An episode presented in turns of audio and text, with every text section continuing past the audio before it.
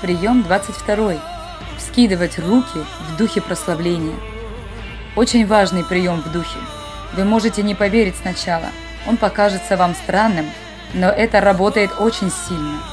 Мы можем скидывать руки внезапно, везде, где ходим. Вдруг чувствуешь, что надо вскинуть руки, и ты делаешь это. Я делаю это повсюду, перед небесами, ангелами и бесами. Просто хожу и вскидываю руки. Я знаю, что вы не поверите сразу. Вам надо это испытать.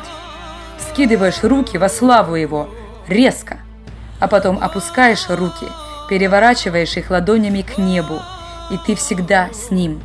Ты показываешь, что ты с Ним. Тебе все равно, что подумают люди. Ты просто с Ним. Слава! Люди при этом чувствуют дух свободы. Здесь мораль не работает. Не работают правила, но работает Божья истина, откровение и любовь.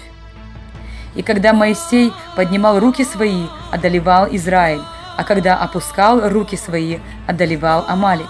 Но руки Моисеевы отяжелели, и тогда взяли камень и подложили под него, и он сел на нем. А Аарон же и Ор поддерживали руки его, один с одной, а другой с другой стороны. И были руки его подняты до захождения солнца, и не сложил Иисус Амалика и народ его острием меча. Ходите с поднятыми руками, ходите в этом городе, по всем землям, по разным местам и поднимайте руки. Ангелы смотрят, думают, что это? А, это он. Кто это? Иефай, я вижу его по походке, потому что она весьма стремительна. Иефай, дух, красота, Нападение! Нападение! Руки! Слава! Слава! Слава! Какая красивая жизнь!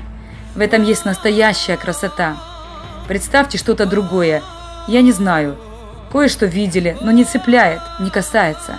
А вот это то, что нужно. С Иисусом, с ангелами, с херувимами, с серафимами. Поднимайте руки, как оружие духовной войны, а не просто так.